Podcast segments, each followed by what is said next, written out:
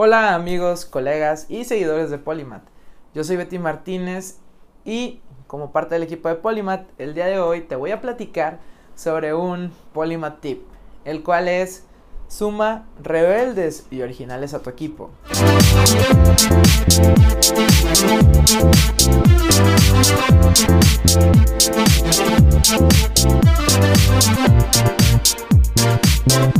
No solamente te recomiendo eso, te lo recomiendo porque creo que eso también es innovación y es parte de cómo jugar una buena estrategia.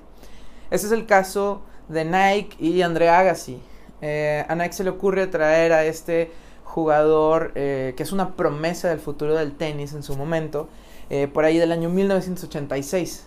Andre Agassi es un atleta que suman al equipo que tan solo tiene 16 años, pero ellos sabían que prometían una carrera muy rebelde dentro de las canchas de tenis. El punto aquí es que, eh, por ejemplo, la manera de trabajar de Nike es sumar, bueno, era, porque casi ya el día de hoy no trabajan así con los atletas, pero en unos inicios Nike trabajaba con los atletas sumándolos como parte del equipo de diseño. Los sentaban con dos de sus mejores diseñadores, en este caso uno de ellos el famoso Tinker Hatfield, eh, creador de al, menos más de 25 pares de Jordan. Eh, pero bueno, lo sientan con Tinker y otro compañero de Tinker eh, para crear este equipo.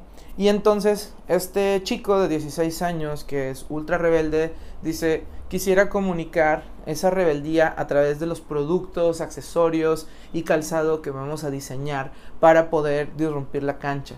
En este caso, eh, Agassi viene de una familia, de una familia de tenistas que sus dos primeros hermanos no pudieron eh, prácticamente tener una carrera así de grande como él. Entonces él sentía mucho la presión por parte de su familia para poder ahora sí hacer que la familia se convirtiera en un en un icono de eh, grandes jugadores de tenis. Entonces él se sentía muy presionado por esa parte y desde ahí era un rebelde. Entonces él dijo, bueno, ok, sí voy a jugar tenis, pero voy a jugar a mi manera. Voy a comunicar que este, quiero libertad, que quiero eh, mostrar otra cara de lo que puede ser este deporte allá afuera.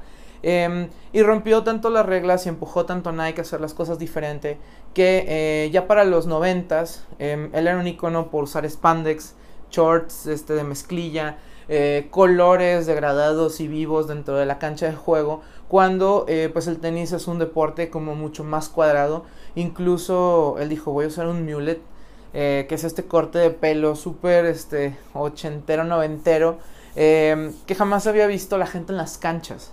Entonces, al final del día, eh, muchas federaciones, incluso la Federación Francesa de Tenis, este, instituyó, por ejemplo, eh, códigos de vestimenta completamente blancos como en Wimbledon con tal de banearlo y no dejarlo jugar. Al final de cuenta, eh, toda la innovación que crearon a través de materiales, productos, servicios, al tener este elemento, hizo que pasara la historia como eh, no nada más en el tema de performance, porque ganó 8 Grand Slams, sino también en el tema de disrumpir los productos de una de las marcas el día de hoy eh, más grandes del mundo, no, tan solo no solo deportivas, sino también en, en, otros temas de innovación donde Nike se ha podido colar por sumar este tipo de perfiles a sus equipos. Y no nada más haga así, esto lo comenzó haciendo desde que trajo al joven Michael Jordan. Entonces aprendamos de Nike y sumemos a ese tipo de rebeldes y originales a los equipos, que no nos den miedo eh, traer este tipo de perfiles, sobre todo si queremos que empuje los límites de las líneas de productos, servicios o sistema de valor que estamos entregando a nuestros clientes. Así que bueno, este fue el Politip de hoy. Yo soy Betty Martínez y eh, síganos en nuestras cuentas para saber más de este tipo de tips, para escuchar más contenido eh, y para conocer la diversidad de este equipo, que también somos a un montón de rebeldes y originales. Nos vemos.